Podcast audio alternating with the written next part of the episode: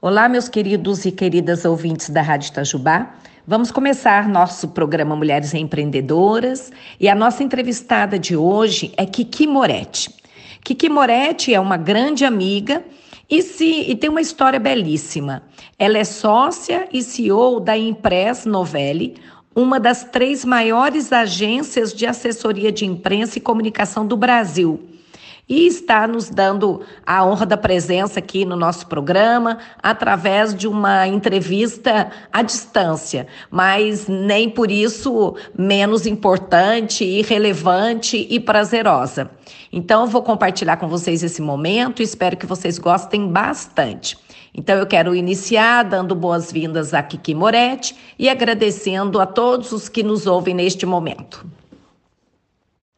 Kiki, eu gosto muito de começar o nosso programa perguntando para nossa convidada: era uma vez e você segue em frente. Obrigada, Leandra, pela entrevista, por esse convite. Estou muito orgulhosa.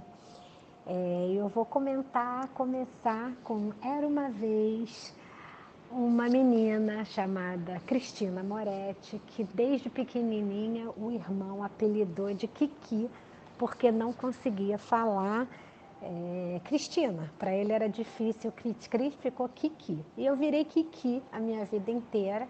E profissionalmente, é, quando eu comecei a trabalhar como jornalista, eu já vou contar é, a minha, a minha, até onde eu cheguei, como eu cheguei até ser jornalista, eu logo vi que não adiantava ser, querer ser Cristina e eu era Kiki, então eu profissionalmente sou Kiki Moretti desde muito nova. Então era uma vez uma menina chamada Kiki, é, muito tagarela, muito conversadora, muito perguntadora, muito curiosa, que sempre é, teve esse espírito de ler muito, de escrever e de perguntar, né? Então, naturalmente, eu é, depois de estudar, né, moro, sou carioca, nasci no Rio de Janeiro, é, pai militar, mãe é, executiva, né? Ela começou como secretária, mas ela acabou sendo é, gerente geral da fábrica que ela trabalhava. Então eu já tenho um histórico de ter uma mãe muito, muito ativa, que desde muito nova teve que sustentar a família, era rimo de família e que é em quem eu me inspiro para ser uma mulher muito, é, sempre foi uma mulher muito ativa e muito trabalhadora. Então, eu acho que quem sai aos seus não degenera e eu me inspirei nela. Né? Então, desde muito nova, eu sempre é, estudei, é, primeiro em escola pública, primeira escola de é, freiras, depois é, meus pais se separaram quando eu tinha sete anos e então eu fui para a escola pública e só no, no, no, segundo grau, na época segundo grau, que eu fui para a escola particular novamente e entrei na UFRJ, na Universidade Federal do Rio de Janeiro, para fazer jornalismo. Era quase que natural que eu fosse fazer comunicação. Né? E, e, e, a especialidade que eu escolhi foi jornalismo. Então, é essa da onde vem a, a, minha profissão. Eu entrei muito nova na universidade, eu tinha 16 para 17 anos. É, comecei a trabalhar logo aos 18 anos como repórter na editora Abril e fiquei há três anos na Abril, na editora Abril, trabalhando nas revistas femininas, na época Capricho, Cláudia, Nova, algumas revistas de celebridade como a Contigo, que tem até hoje e sempre gostei de matéria de comportamento, matérias sobre as pessoas, eu sempre olhar é, para, para um comportamento mesmo humano, né? histórias incríveis que eu tive a oportunidade de contar nessas revistas. É, e depois eu fui para a editora Block, para quem não conhece, editava a revista Manchete, né? E eu trabalhava nas revistas femininas também. Eu trabalhava na Desfile, na Pais e Filhos e, e era editora de uma revista chamada Mulher de Hoje, onde eu tinha oportunidade de essencialmente escrever para mulheres, é, para falar sobre assuntos de moda, beleza, decoração e muitos assuntos médicos. Era a nossa, é, a grande fortaleza dessa revista era as, eram as matérias médicas. E assim começou a minha carreira. Né? Eu fiquei em redação, trabalhando como jornalista, me formei trabalhando como jornalista e fiquei uns 5, 6 anos trabalhando em redação. E aí eu tive um convite para é, é, ir para a Embratur, né? que era na época dirigida pelo João Dória Júnior, ainda eles usavam o Júnior, porque o pai dele ainda estava vivo, ele era o presidente da Embratur, muito jovem, eu tinha 23 anos, ele tinha 29, e eu fui para ser primeiro redatora é, em inglês, né, porque era, era o cargo que eu tinha, e logo depois, como eu já tinha sido editora na Block, que eu já tinha é, chefiado uma redação grande de mais de 20, 30 pessoas, eles logo, eu fui logo promovida chefe de imprensa e, e, exatamente aos 23, 24 anos, eu era chefe de imprensa da Embratur, cujo presidente era João Dória Júnior. E realmente ali foi um aprendizado enorme, porque eu saí de ser uma é, simples jornalista, uma editora já consagrada, já chefiando muita gente,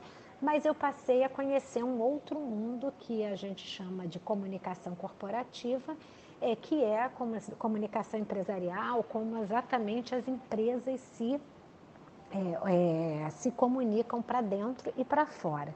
E aquilo para mim foi uma abertura de olhos, assim, foi um momento espetacular, é, porque eu, eu pude entender que, a que com a comunicação eu poderia transformar muita coisa, mais até do que quando eu estava em redação de empresas jornalísticas. Né? De lá, é, logo dois, três anos depois, eu tive um convite para sair e por pessoas até que trabalhavam comigo na Embratur, é, para sair e abrir uma agência é, para fazer exatamente o que eu fazia na Embratur, atender, só que para atender clientes aí privados, vários clientes, né? E foi quando então eu tomei a decisão de empreender, de sair do meu emprego e empreender, né? E fazer a minha, a minha jogar no mundo. Eu tinha 25 anos, é, e sem medo nenhum, eu na época trabalhava com meu marido, eu era chefe de imprensa nacional, ele era chefe de imprensa internacional. E quando veio esse convite, a gente tomou a decisão que eu sairia, porque ele já tinha dois filhos do primeiro casamento e a gente tinha que ter um pouquinho de responsabilidade, porque tinha leite das crianças para comprar. Então eu, eu fui, é, tomei a decisão que eu sairia e começaria a nossa empresa, que o nome foi decidido de ser Impress, né? Porque na época era essencialmente uma assessoria de imprensa, né? Que faz a comunicação das empresas com a imprensa, faz a ligação do que as empresas, como é que as empresas se comunicam com os jornalistas e era isso é, que a gente ia fazer no início. E aí, aos 25 anos, eu me tornei empresária abrir a nossa agência chamada Impresse Assessoria de Comunicação. E aí vem a história mais interessante de todas, né? É, para que eu acho que é uma grande lição. Eu decidi abrir Impresse, o meu chefe na época lá na Embratur pediu que eu ficasse dois, três meses fazendo é, licença, assim, fazendo essa passagem, essa transição, né? E eu descobri que estava grávida do Lucas, do meu primeiro filho. E aí a lição que a minha mãe me deu, é, minha filha, gravidez não é doença. E eu olhei aquilo, falei exatamente, se eu decidir parar esse sonho de ter a minha empresa, de sair para essa empresa e para essa empreitada que eu acredito tanto, eu vou culpar essa criança o resto da minha vida, eu vou ser uma pessoa frustrada então eu falei, gravidez não é doença, minha mãe tem toda a razão. E lá fui eu abrir a Impress, levando a minha secretária lá da Embratur e mais um boy. E o meu marido na época ficou na, na Embratur com o combinado de que quando eu tivesse já mais próxima para ter o neném, ele sairia e me ajudaria. E assim ele fez. Quando já estava mais próximo, ele pediu licença sem remuneração e saiu para a gente então começar juntos essa empresa maravilhosa é, que hoje já faz 32 anos, né? Então nós temos, a gente isso era 1988, O meu filho nasceu em fevereiro de 1989, então eu tive dois filhos ao mesmo tempo. Tive a Impress, né, que é minha, meu primeiro bebê, e logo em seguida nasceu meu filho em fevereiro. Então eu sei o tempo da Impress pela idade do Lucas, né? Então isso é, é, é maravilhoso e de novo vou agradecer a minha mãe porque eu acho que o exemplo que a gente tem de outras mulheres, especialmente quando você tem uma mãe firme e forte assim, é fundamental para que a gente possa seguir e não esmorecer. Né? Então, esse era uma vez a Kiki Moretti e a história rápida de como ela chegou na vida profissional para abrir a, a, como eu cheguei para abrir a minha empresa. Olha, certamente quem decide empreender, Leandra, tem muitos desafios pela frente, né? É, eu acho que eu até já contei um pouquinho agora, acho que o primeiro entrave, assim, o primeiro desafio que eu enfrentei logo que eu decidi empreender foi me descobrir grávida, como eu acabei de falar. Não é simples, assim, realmente eu tive um susto danado, né? Eu não estava esperando ficar grávida, é, não foi planejado, foi realmente um descuido. É, mas eu vou dizer para vocês, talvez tendo começado a empresa grávida, foi a maior fertilidade que eu podia ter, porque você já começa uma empresa sabendo que a vida que você vai ter pela frente vai ser uma vida de desafios o tempo todo, né? É, não é possível tomar a decisão de empreender sem ter desafios, sem estar preparada para ser desafiada o tempo todo, em todo o tempo. E a primeira lição é: desafios e crises fazem a gente mais forte, mais resiliente e a gente sempre sai melhor do outro lado.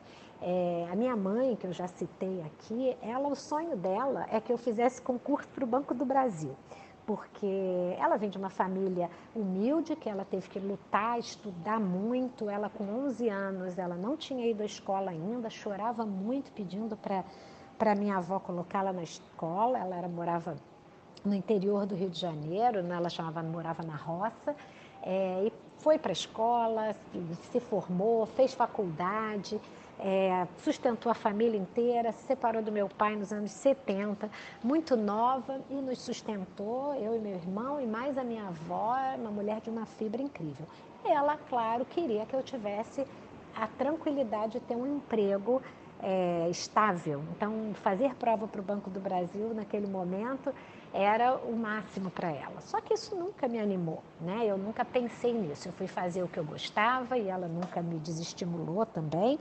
Então, eu fui fazer comunicação, daí trabalhei, trabalhei e ao abrir a minha empresa, é, é óbvio que ela se assustou, principalmente na questão da gravidez, mas foi ela que me deu a palavra libertadora, né? Como eu já falei, gravidez não é doença, vamos embora. E ao longo de ter, assim, ter uma empresa significa ter muitos desafios. Eu posso enumerar milhões, inclusive agora essa pandemia que a gente vive é, no meio dessa pandemia do Covid, que certamente é o maior desafio que todas as organizações e que todas as pessoas, né? A nossa geração não viu guerras, né? A nossa, não acredito que tenha nada mais dramático do que o que a gente está vivendo. Mas no meu universo particular, é, eu vivi desafios enormes, né? Assim, a começar, é, depois de decidir abrir empresa, é, isso era 1988, no início de 1990, o Collor assume e a gente tem todo o nosso dinheiro congelado, todo mundo ficou com 50 reais.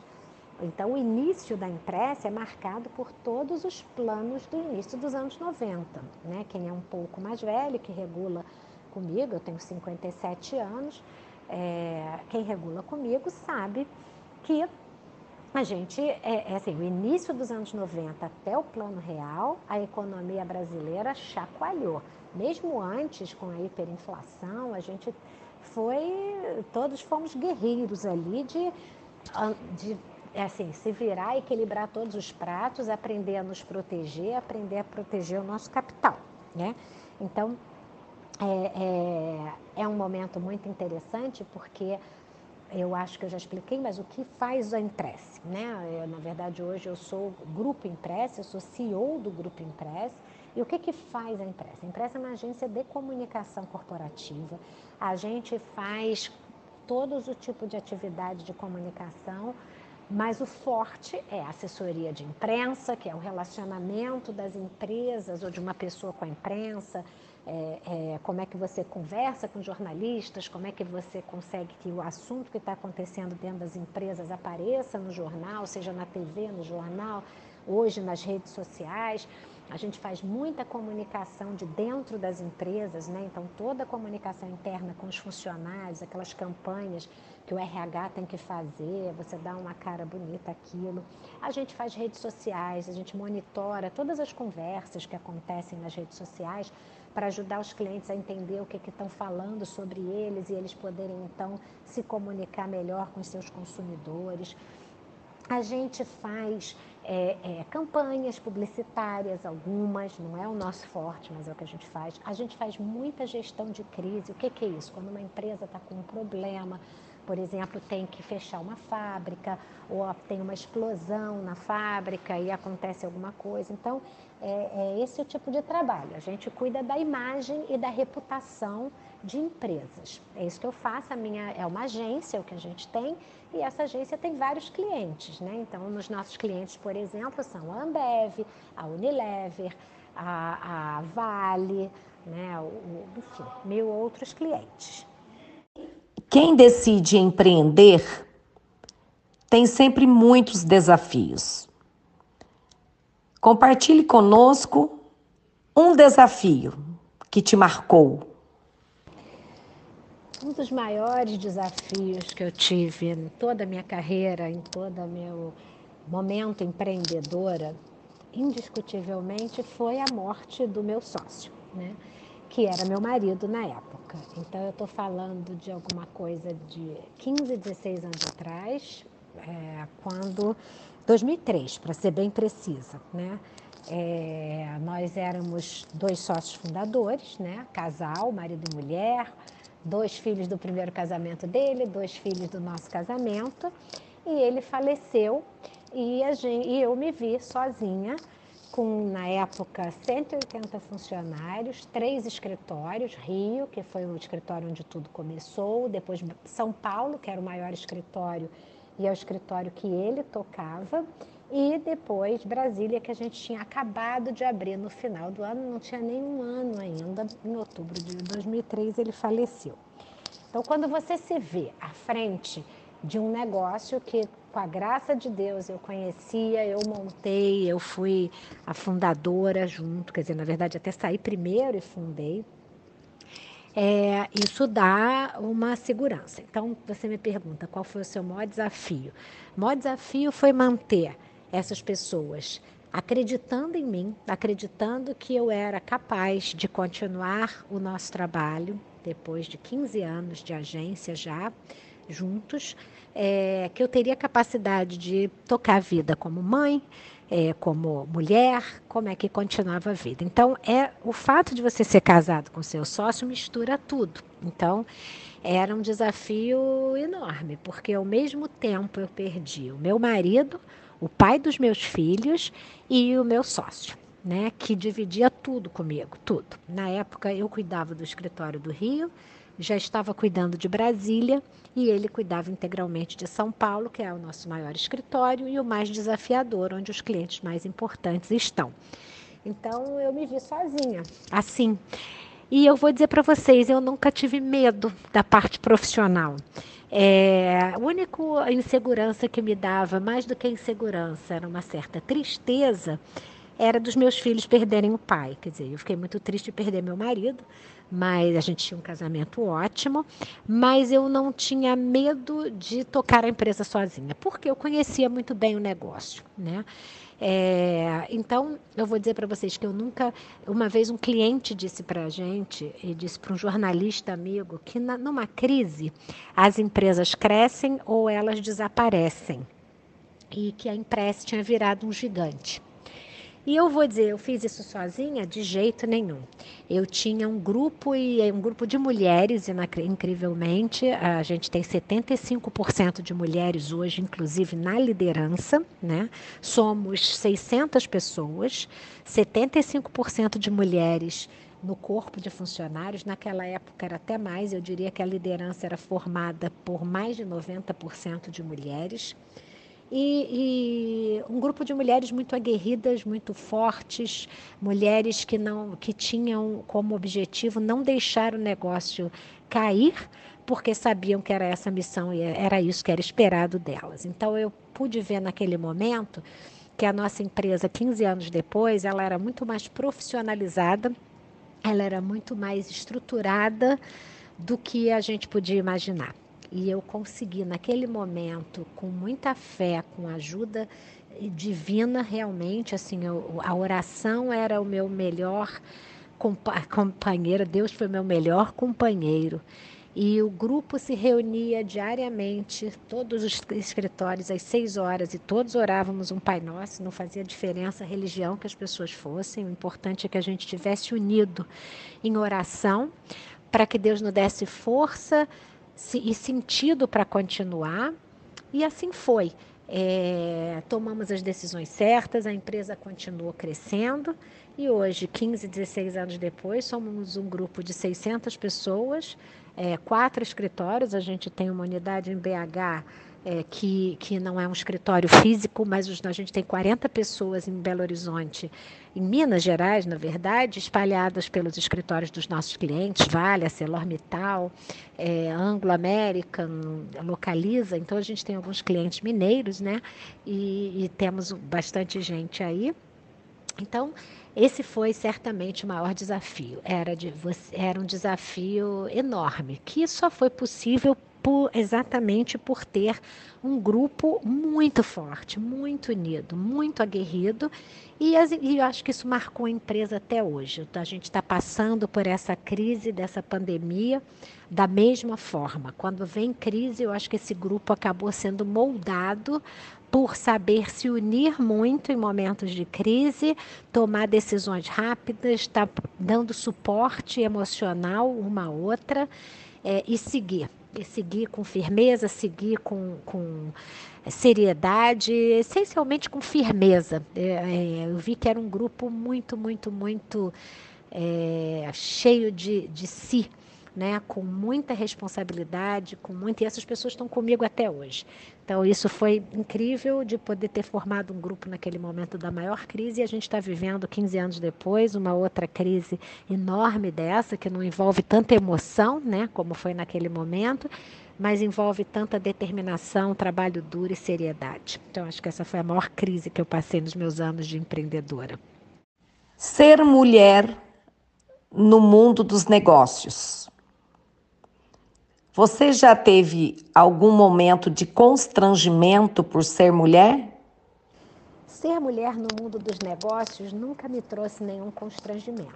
Como eu já tinha dito antes, é, eu fui criada por uma mulher muito forte, uma executiva também, que desde muito menina me dizia é, que eu não podia, que eu podia fazer tudo o que eu quisesse, que o fato de eu ser mulher não me é, impediria e nem poderia impedir. Eu acho que se algum momento chegasse em casa e dissesse para minha mãe que eu ia deixar de fazer alguma coisa porque eu era mulher, eu apanhava, literalmente apanhava. Então eu tive uma lavagem cerebral quase da minha mãe de que eu não poderia depender de homem nunca e que na verdade é, é, o meu objetivo era poder ter minha independência financeira sempre que isso sim me deixaria forte para ter um bom casamento, para ter um bom relacionamento e esse deveria ser o meu objetivo. E foi o melhor conselho do mundo e a forma como ela me criou porque o fato de perder o marido, né, com, como sócio, anos atrás, se eu tivesse numa outra profissão ou fosse uma pessoa que estivesse em casa frágil, eu não poderia ter continuado o nosso negócio. E não só continuei, como continuei a crescer o negócio e tornou o tamanho. Hoje nós somos o segundo maior grupo de comunicação corporativa no Brasil. Enfim, então, se eu já tive algum momento onde eu senti que mulher, ser mulher era óbvio que você, a gente vive num mundo machista e eu já tive situações e essa situação quando eu perdi o meu marido é, ficou muito evidente. Eu tive várias sinalizações, é, inclusive para minha mãe, é, que pena, né? Agora não vai poder ter mais o negócio. Então, o fato do meu marido morrer levantou muita suspeita se eu seria capaz de tocar o negócio. Né? E qual não foi a surpresa? Provei para todo mundo que sim. E a minha mãe olhava e falava assim: por que, que ela não vai conseguir? Porque ela é mulher? Então, eu não tinha nem chance né, de, de, de não continuar tocando o negócio. Então, em algumas circunstâncias, sim, é, eu nunca tive nenhum momento onde eu tivesse algum cliente que deixasse de querer falar comigo porque eu era mulher. Eu tomei algumas atitudes em alguns momentos, por exemplo, de atender um tipo de cliente que eu tinha certeza que um homem faria melhor o trabalho, porque não porque ele fosse mais, mais é, respeitado, mas porque talvez o cliente ficasse mais à vontade. Existe muito machismo, então, principalmente quando eram clientes mais velhos ou dependendo do tipo de trabalho, futebol, por exemplo é alguma coisa que eu sempre tendo a colocar um homem.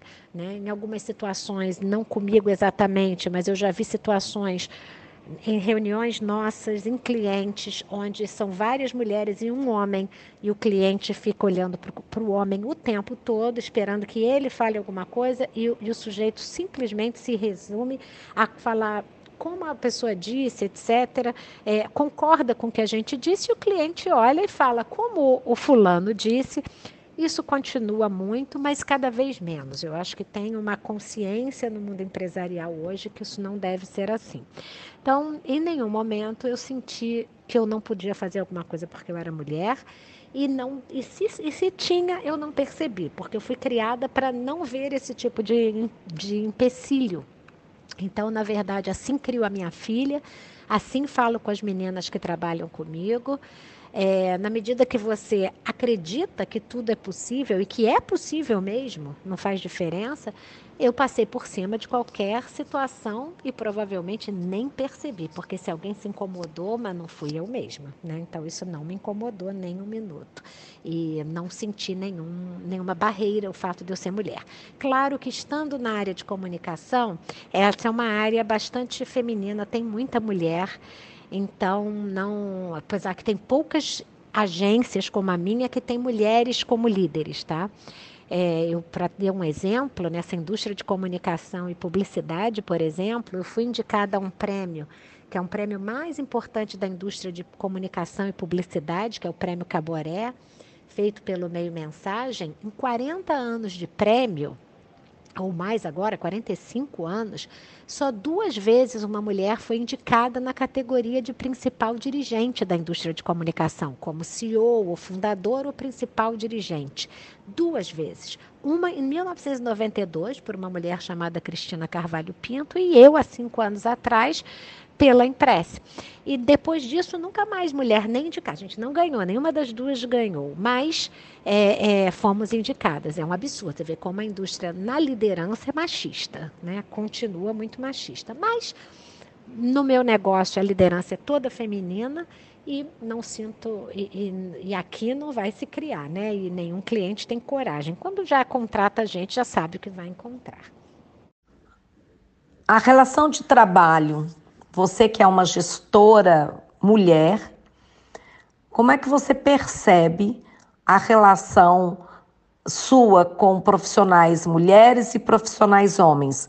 Você entende que há, há, há, alguma integração, é tudo igual, homens e mulheres são diferentes mesmo? Aquele livro Mulher é de Vênus, Homem é de Marte. Que avaliação você faz? É saudável? Não é saudável? É bom que sejamos diferentes? O que, que você me diz sobre isso? Bom, eu lidero muito mais mulheres do que homens. Né? Eu, inclusive, é, acho que a gente precisa até de mais homens na nossa organização e nos últimos anos eu tenho contratado mais homens. E eu acredito que um ambiente diverso ele é muito mais rico. Então, a gente já teve muito mais mulheres e, e eu acho que hoje a gente está melhor, é, mais saudável, porque eu tenho mais homens na liderança, eu interajo com mais homens, né? É, e por quê? Porque a sociedade ela tem que ser diversa. Homem e mulher, eles são diferentes, sim. Não acho que a mulher é de Vênus, Marte, sei lá, de onde a gente é eu acho que a gente tem características diferentes. É, no nosso negócio, a característica feminina ela é muito mais preponderante para o negócio de comunicação. E mesmo homens com características mais femininas são mais bem-vindos e se dão melhor na área de comunicação. Características femininas não significam opção sexual, é simplesmente pessoas um pouco mais sensíveis, né? O mundo, tudo que eu vejo, e vou para seminários, e vou para é, eventos de, de inovação, tecnologia, tendência. É, tem um fortíssimo nos Estados Unidos, que é o SXSW, é, o Web Summit, qualquer evento que eu vá, todos os palestrantes falam que o mundo, o futuro do mundo, ele é feminino. O que é, quer dizer isso? É um mundo de empatia, de sensibilidade, de olhar o outro, de de atrair é, é, e fazer com que o, que o seu grupo seja mais coeso, né, de acolhedor, a palavra que eu estava procurando era acolhedor. E isso são características femininas, tanto de homens quanto de mulheres, mas são características femininas. Então, isso é muito importante.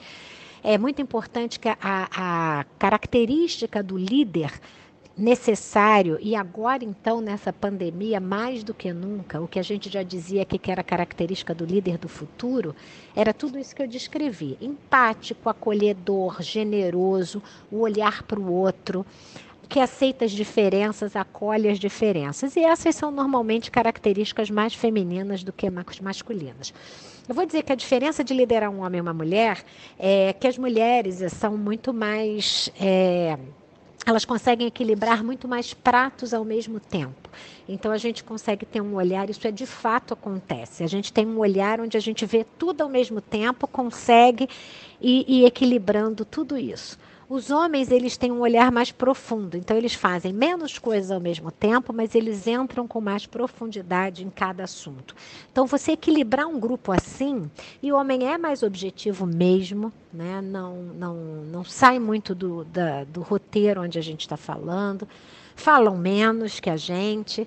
Então, essa, quando você consegue é, fazer um equilíbrio disso, né? E a sociedade a gente sempre gostaria e a gente luta para uma, uma sociedade onde nas corporações a gente tenha metade homens, metade mulheres, né? 50 50 é, em lideranças. Eu tenho uma maioria esmagadora de mulheres, eu tenho 75% mas eu venho crescendo homens para isso.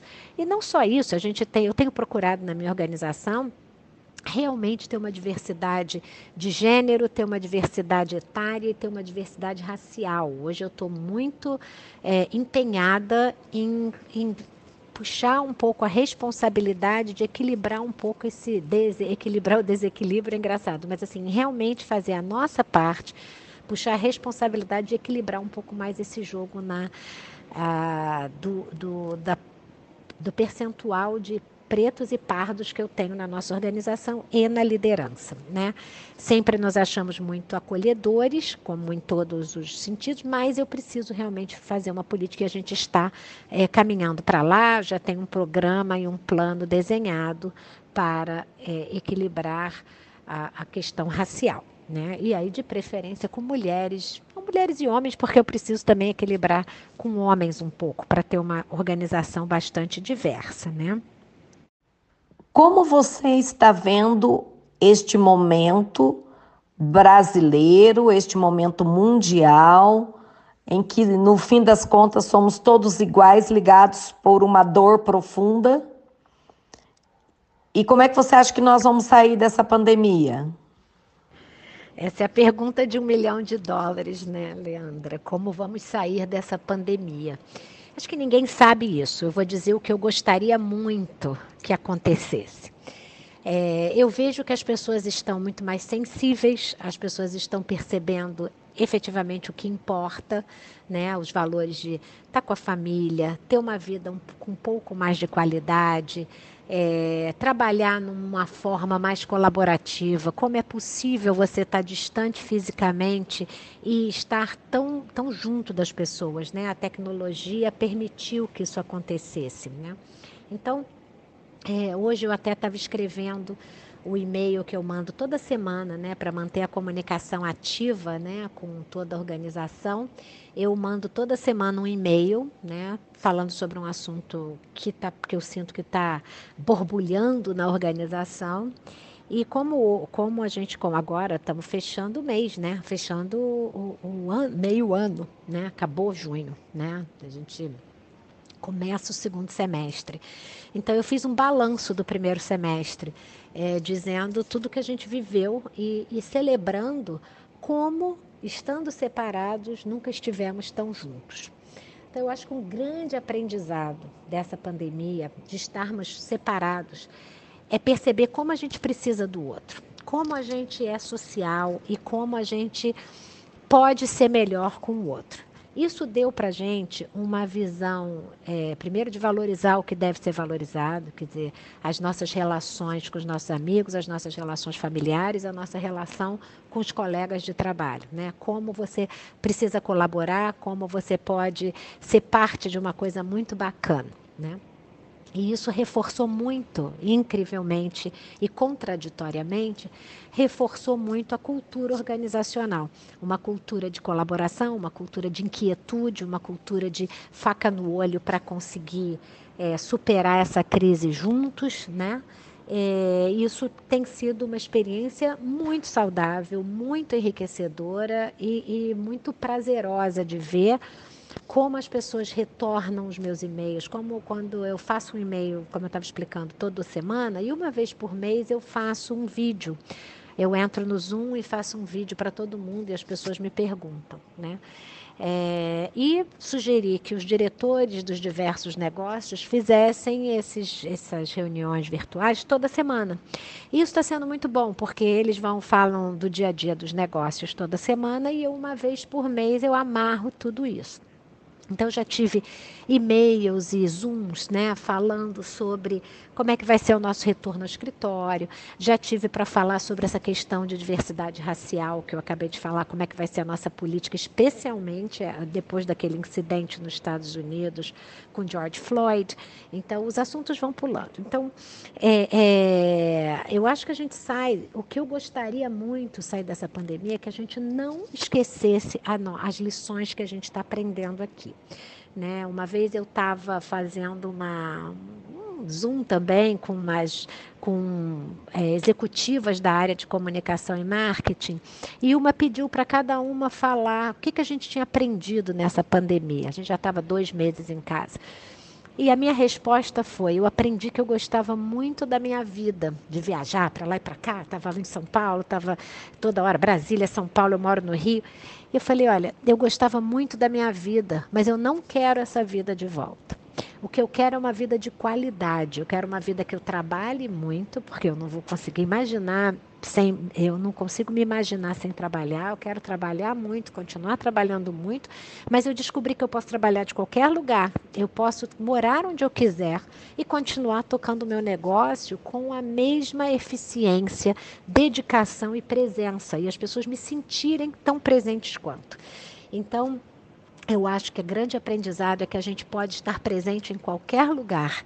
A gente aprendeu isso, com a mesma eficiência, com a mesma qualidade, só que preservando a nossa vida, preservando a nossa saúde, preservando a nossa família, não precisando se ausentar tanto de casa, não precisando sacrificar tanto as nossas relações familiares. Eu acho que esse é um grande aprendizado conseguir uma vida de mais equilíbrio. Então, o que eu espero é que a gente não esqueça isso, que, que a, a, quando tudo isso passar, quando tivermos a vacina, quando pudermos voltar para uma vida como a gente achava normal, que a gente volte realmente diferente, que a gente não esqueça os nossos aprendizados. É isso que eu espero realmente. Você que trabalha sempre com, com relacionamento com as empresas, está sempre aí conhecendo o mundo, viajando, né? Abrindo novas portas a todo tempo. Qual perspectiva ou qual o seu olhar para a economia do século XXI em termos de profissões? Quais profissões você acha que vão ser alavancadas? Quais profissões você acha que terão perda de espaço? E como é que você acha que deve ser o perfil do novo profissional? o profissional pós-coronavírus? Olha, Leandra, é difícil dizer qual, qual, qual vão ser as novas profissões. Eu acho que é um, eu acho que essa pandemia ela acelerou uma tendência que já vinha. Eu não acho que ela muda, eu acho que ela acelera. Então a gente já vinha falando que as profissões do futuro elas seriam profissões que teriam é, um olhar, que seriam profissões que um olhar humano sobre as coisas. Então, tudo envolvendo arte, tudo envolvendo conhecimento, tudo envolvendo relacionamentos. Profissões que tenham criatividade e profissões que não fossem repetitivas. A gente sabe que a tecnologia ela vai substituir muito das profissões que a gente conhece hoje. A gente aqui, todo mundo já viu milhões de previsões de que daqui a 20, 30 anos não teremos mais, por exemplo, nos Estados Unidos, a maior a profissão com o maior número de profissionais é motorista de caminhão. A gente já sabe que os carros vão ser autônomos, que os caminhões são autônomos, então em menos de 20 anos a gente não vai ter mais essa profissão motorista de caminhão. O que, que a gente vai ter? O que, que todos os especialistas, os futurologistas e o que eu vou percebendo? O que precisar essencialmente de sensibilidade, por isso que eu falei muito do quais são as características do profissional do futuro ou de agora, né, que são mais demandadas, né, quando eu falo de empatia, de que são que são características femininas, que a empatia é o olhar acolhedor, é o olhar para a equipe, é a capacidade de, de agregar todo mundo, ser, ser acolhedor, né? É, porque isso seriam, seriam características femininas. Porque essa é a característica do profissional desse futuro, e agora é com a pandemia isso tudo se acelera. Você tem a tecnologia substituindo muito das profissões, muito das atividades rotineiras e repetitivas que você tem que fazer nas profissões. Né? Inteligência artificial substituindo. É, é, substituindo laudos médicos. Na pandemia, você viu o crescimento, nesse período, a gente viu o crescimento de setores que foram acelerados, que já eram uma promessa e eles se aceleraram, como telemedicina, por exemplo. Foi regulamentado, inclusive para psicologia. Quer dizer, era uma coisa enrolada, enroscada, rapidamente se tornou uma realidade. Né? Então, várias coisas rapidamente se tornaram uma realidade é, como em pesquisa, te, tele, é, telemedicina, por exemplo. Então, tudo que a tecnologia possibilitar será acelerado. Então, nada que a gente faça hoje vai ser sem tecnologia. Mas eu acredito que quem melhor vai se adaptar ao novo, ao novo mundo é quem dominar bem a tecnologia com um pensamento sofisticado humano, com as profissões que lidam com sentimentos, com emoções, com a escrita, com a arte, com a filosofia. Né? Então, isso para mim, por isso administração, por isso é, gestão, mas gestão não a parte financeira, gestão mesmo de pessoas, a parte toda de relacionamentos, isso não vai ter máquina para substituir, e essa pandemia provou isso, né? Quanto melhor as empresas aprenderam a se organizar, como trabalhar juntos, como cuidar dos seus funcionários, como acolhê-los, e eu fico muito feliz quando eu recebo é, o resultado de uma pesquisa interna sobre retorno ao escritório e as pessoas me dizem que eles nunca sentiram a liderança tão juntas, curiosamente, no momento onde você está separado fisicamente, é o momento onde as pessoas estão sentindo, estão sentindo a presença dos líderes mais próximos do que nunca. Então, isso só prova que o olhar humano vai ficar super em alta em qualquer profissão e que o uso da tecnologia vai é, ser incentivado. Né? Então, o perfil do novo profissional é aquele que souber usar é, de todas essas características que eu falei, né, de empatia, de carinho, de olhar, um olhar é, atento ao outro, é, e conseguir fazer uso das ferramentas, não só as ferramentas tecnológicas, mas ter uma cabeça tecnológica, quer dizer, saber buscar é, toda a digitalização que é possível, sabe? Um mindset digital para você poder otimizar grande parte das atividades. Aí você vai ter um custo mais baixo de operação e você vai poder se, se concentrar exatamente no que importa, que são as relações humanas, né? Claro que, que que o nosso foco é, são todos os ouvintes, mas a, o, a mulher é o nosso foco maior, né? Fazer com que as mulheres vão, através de experiência com outras mulheres, se sentindo mais livres, mais poderosas para ousar, para empreender, para arriscar. Porque isso é uma marca que a gente percebe que é diferente entre homem e mulher historicamente. Os homens meio que não têm medo de arriscar. E as mulheres já ficam observando e, e analisando as consequências, e isso vai fazendo com que o tempo passe e a, ela acaba não empreendendo ou não dando passos mais ousados. Mas que conselhos você tem a nos oferecer? As nossas mulheres ouvintes, muitas já trabalham fora do lar, muitas empreendem, muitas são empregadas e muitas estão no lar, né? Há uma infinidade de, né, de de, de, de mulheres ouvintes. Que conselhos, que dicas você tem a dar a essas mulheres quanto à a, a, questão do empreender? Primeiro. E segundo, ou seja, duas questões em uma, é, você vê que você concorda com a tese de que pode se empreender independente de ser empresária? Bom, conselhos para as mulheres, né? É, primeiro, até a sua última pergunta, se pode se empreender sem ser empresária. Claro, você pode empreender sendo executiva.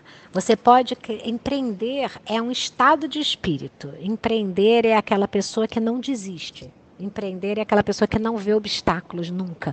Se choveu, vai vender guarda-chuva, vai botar uma banquinha. Eu estava conversando com a minha analista financeira. Logo no início, ela estava preocupada, querendo saber como eu estava, como é que estavam indo meus negócios, se para me dar um pouco de cenário econômico, financeiro. E eu comecei a dizer para ela o que, que ela estava, que eu estava falando, que eu não estava com medo. Ela falou: "Você não está com medo porque você é empreendedora." A maioria das pessoas está temendo, não sabe o que vai acontecer, mas o empreendedor de verdade ele não teme. E aquilo me acendeu uma luz, porque falei, é verdade, não é que eu não temo. Fiquei sem dormir os primeiros dias pensando, mas a diferença de uma pessoa com espírito empreendedor e aí a gente, por isso a resposta de se é possível empreender, empreender sem ser empresária, sim.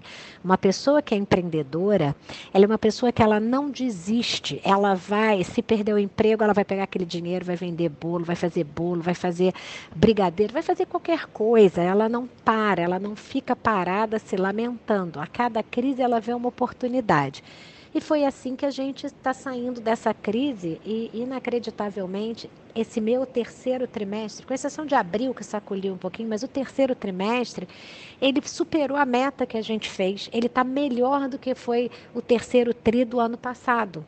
Por quê? Porque exatamente quando a gente viu a dificuldade, as pessoas que têm um espírito empreendedor, e ninguém ali, o empresário sou eu, mas eu tenho um corpo de diretores com espírito empreendedor, foi um tal de todo mundo começar a criar produto novo, adequado à crise. Vou dar um exemplo.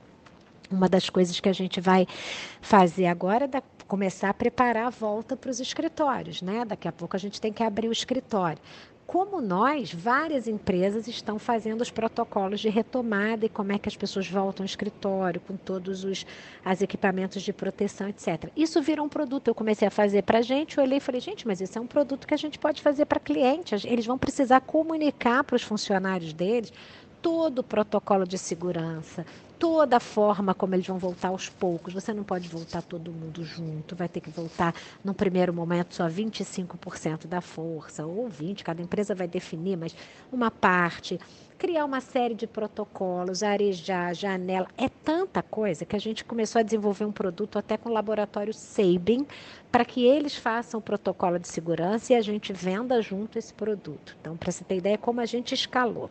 Fizemos um outro produto, por exemplo, para empresas que vão entrar em recuperação judicial e, e aumentou barbaramente, para quem não sabe o que é recuperação judicial, uma empresa quando está em dificuldade, a, existe uma lei que, em vez da empresa falir ou decretar uma falência, ela está devendo muito dinheiro para muita gente, para muito banco, para fornecedores ela entra no, no, no, no contrata um advogado e, e entra num processo para aprovar se ela pode pedir recuperação judicial. Isso é uma ajuda que você tem na lei, que você congela os seus, assim, o que você está devendo parcela essa dívida e começa a vida nova, né?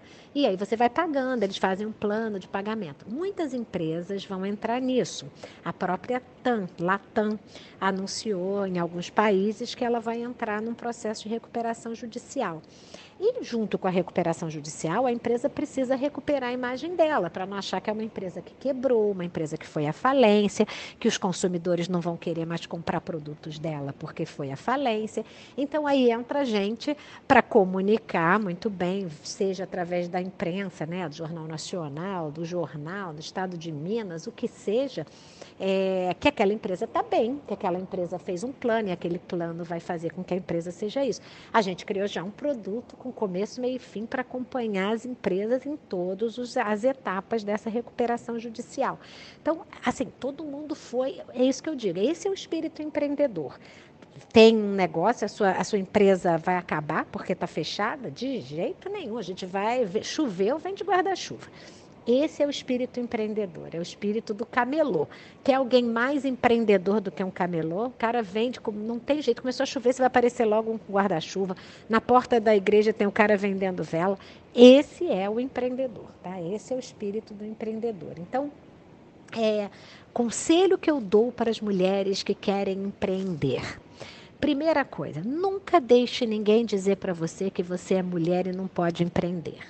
Esse você faz qualquer coisa. Eu ia falar cospe na cara, mas é só o espírito da coisa, desculpa, mas é isso. Nunca deixe qualquer mulher, homem ou mulher, e as mulheres são as piores ainda.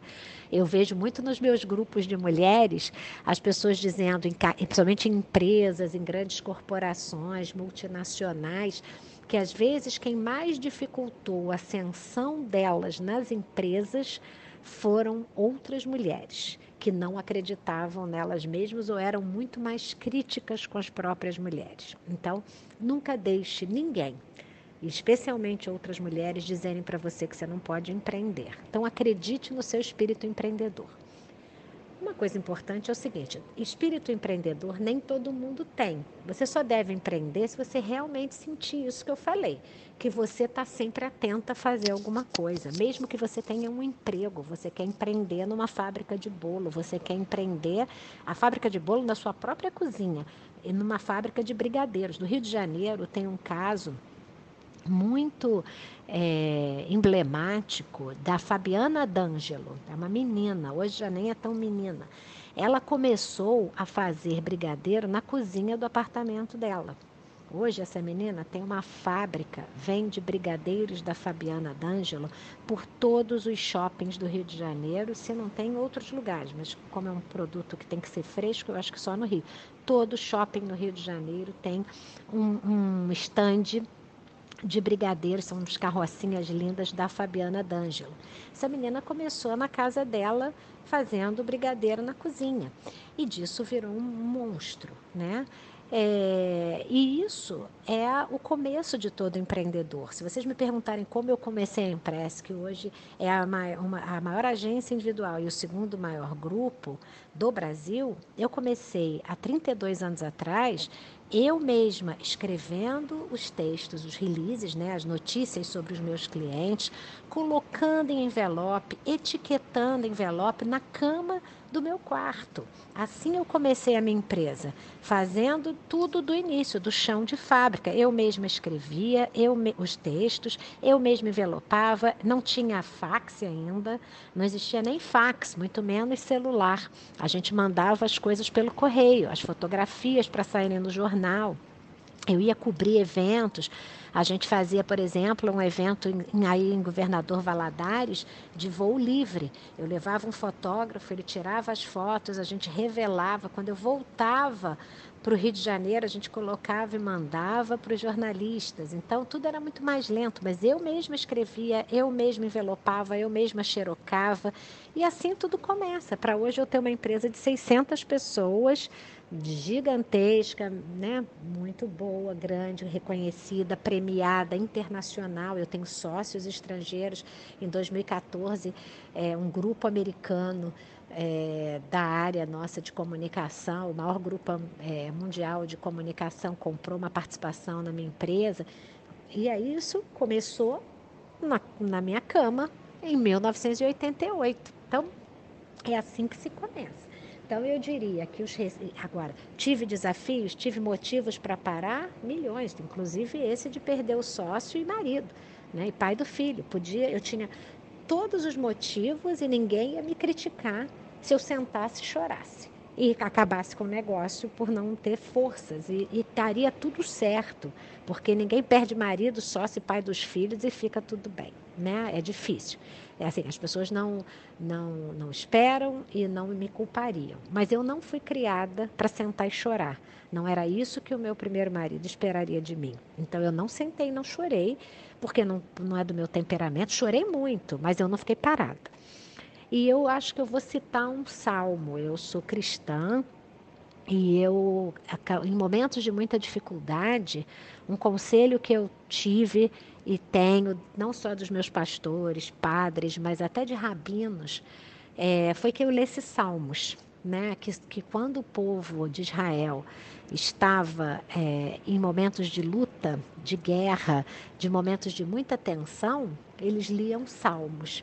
E, inclusive, um rabino lá em São Paulo abriu para mim a, a que ele chama da Torá, né, que é muito raro fazer isso para não-judeus, e leu comigo dois salmos. Né? É, e tem um salmo que eu gosto muito, que é o Salmo 126.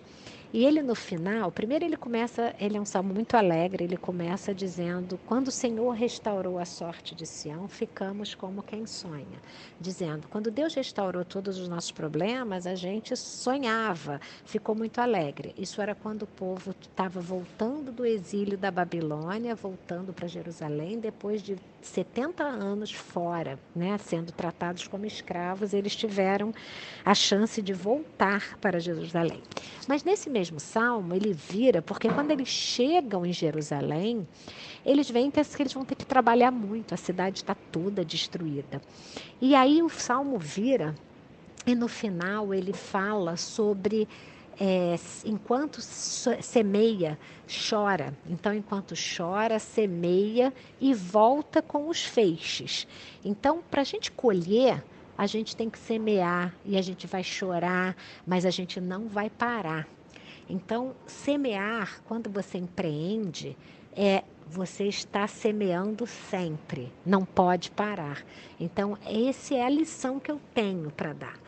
É perseverança, é não parar nunca. O empreendedor não dorme em berço esplêndido, não tem nenhuma noite de sono tranquila, como tipo está tudo bem. No dia seguinte você já tem que estar tá se perguntando o que, que eu vou fazer de novo, porque esse é o espírito empreendedor, é a novidade, é o tempo todo inovando.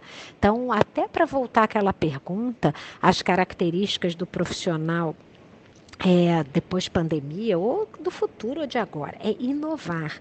Isso faz parte.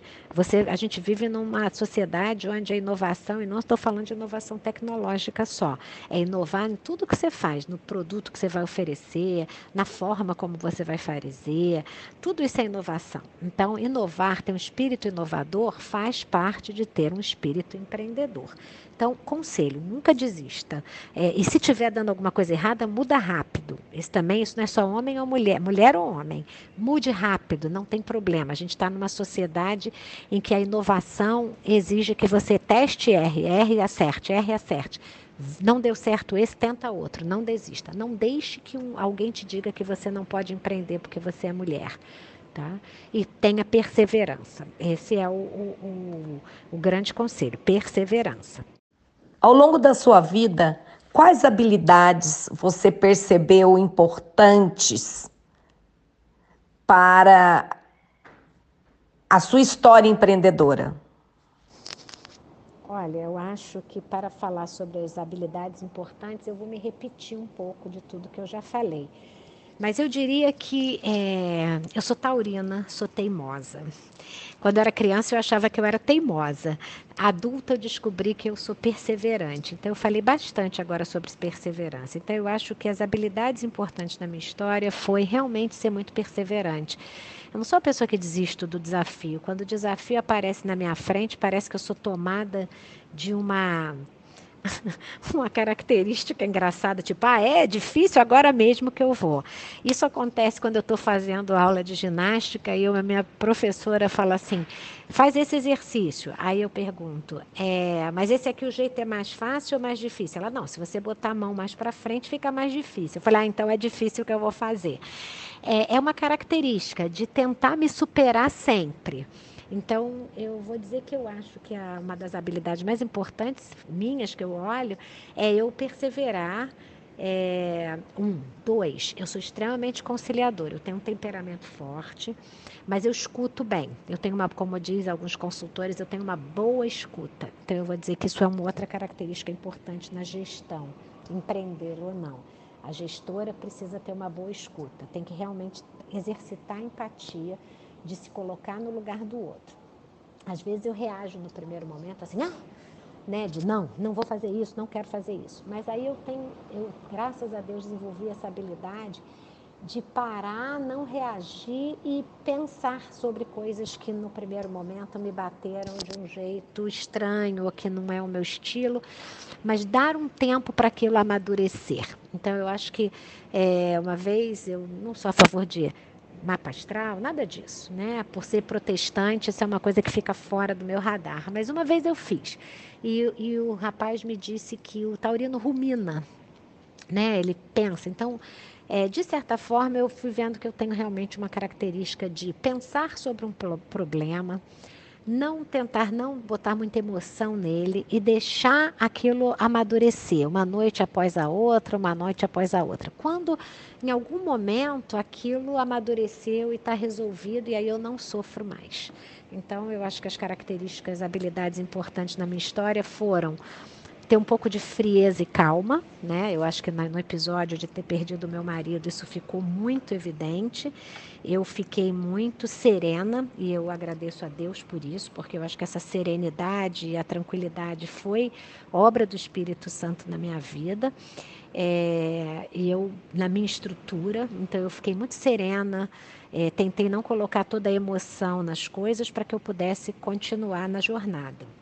Então, acho que essa habilidade de conseguir controlar as emoções, apesar de ser né, é, italiana, sangue quente em alguns momentos, mas sangue quente muito nas emoções. Assim. Então, emo eu acho importante a gente ter um olhar para o outro, ter um olhar conciliador. E eu tenho uma habilidade de ser muito conciliadora.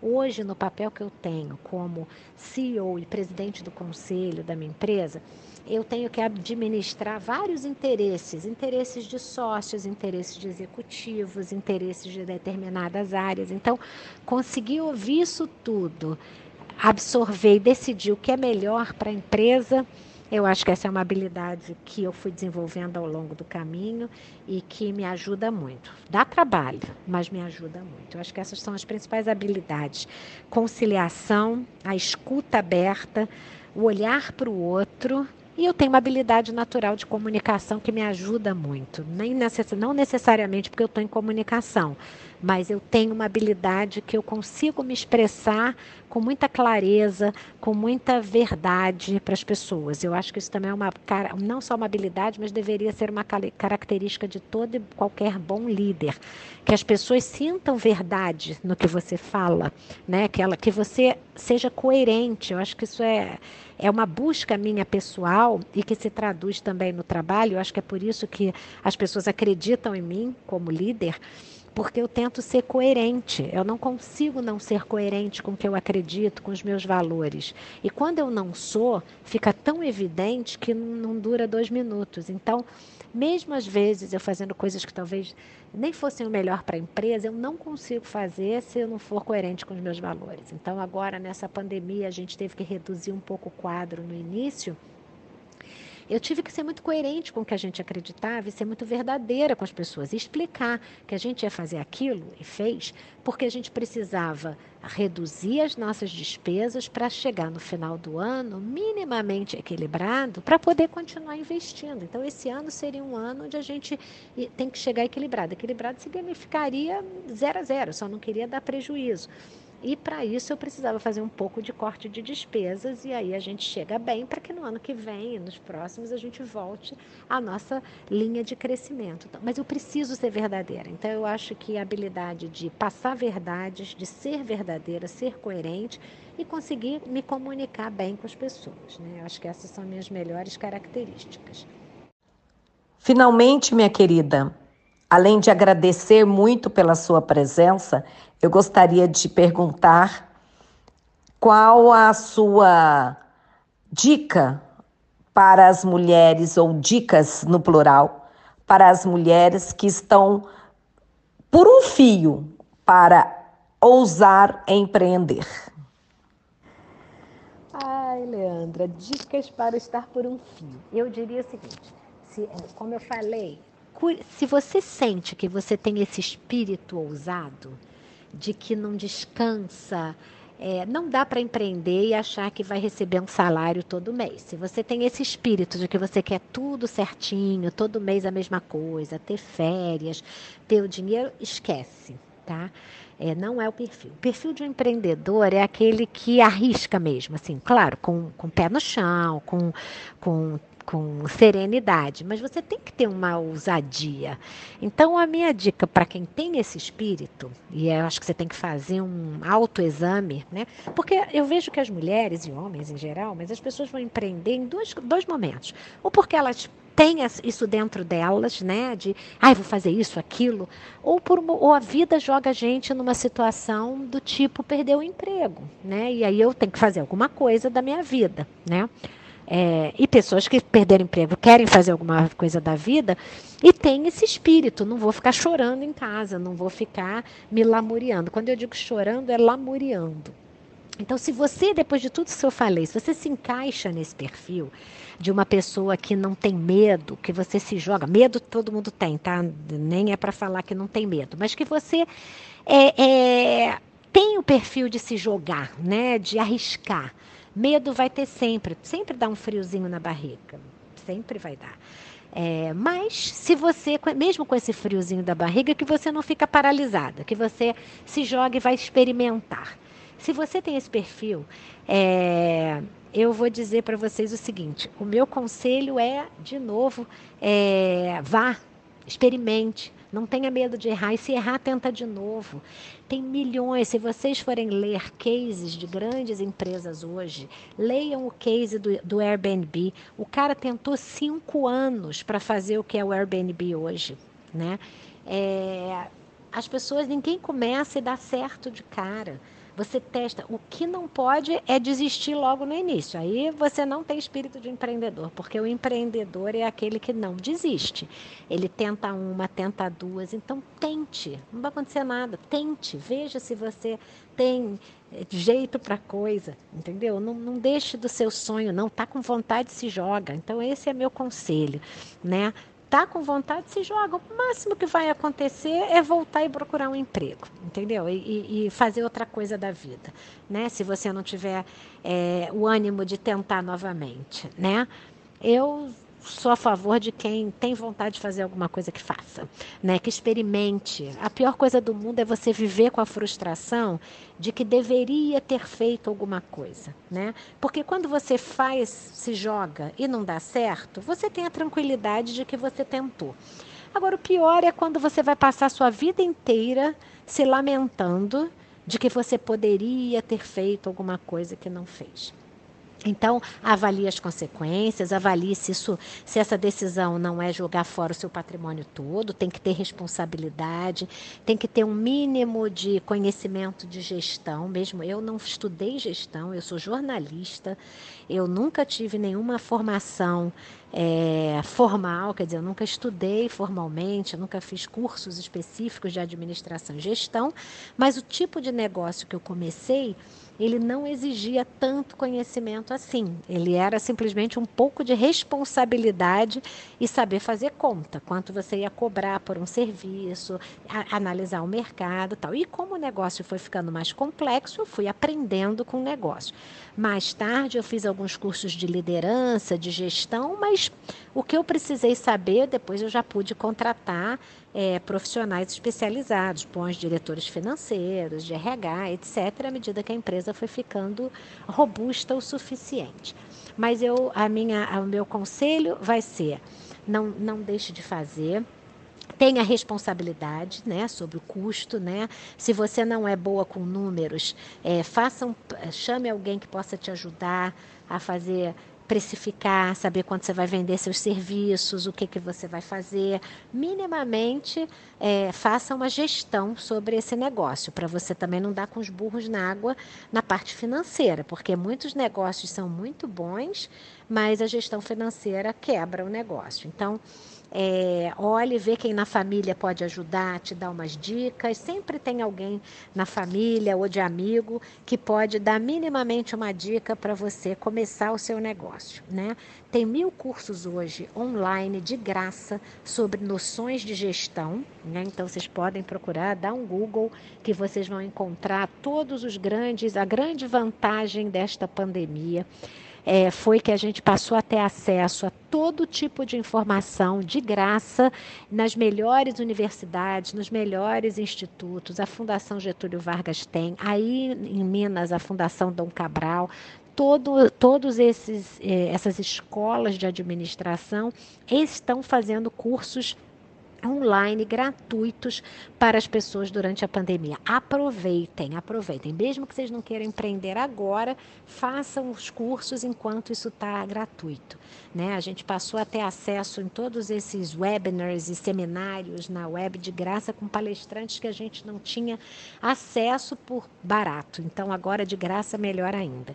Então a minha grande dica é que realmente é, se preparem, estudem um pouquinho e se lancem porque vai vale a pena. Né? E eu queria super agradecer é, a oportunidade de estar falando com todas vocês. Eu sou uma apaixonada por aprender, por empreender, eu sou apaixonada pelo meu negócio. Eu já tive oportunidades de ser diretora de comunicação em várias empresas, inclusive na TV Globo, é, no, no final, no início dos anos 2000. É, optei por não ir, fui com a minha empresa, fiquei três anos, mas como a minha empresa terceirizada, por tanto amor que eu tenho à minha empresa e o jeito que a gente construiu. Né? Então, eu acho que esse é o maior exemplo que empreendedora, empreender vale super a pena, quando você é apaixonada pelo que você faz. Né? Então, é isso que eu desejo. E coragem, meninas, vale muito a pena. Tá? Obrigada mais uma vez, obrigada, Leandra, por essa oportunidade. Foi um grande e enorme prazer conversar com vocês. Mais uma vez, quero agradecer Kiki Moretti por estar conosco nesse diálogo muito agradável, com muitas lições de vida para todas as mulheres que desejam empreender. É esta nossa missão neste programa, que já tem mais de 10 anos, né? Cada hora numa rádio e agora há um longo período prestigiando a Rádio Itajubá. Eu agradeço mais uma vez a audiência e a você em especial, Kiki, por ter nos dado o prazer de compartilhar aí da sua história de vida. Fica com Deus e a todos os ouvintes uma boa semana.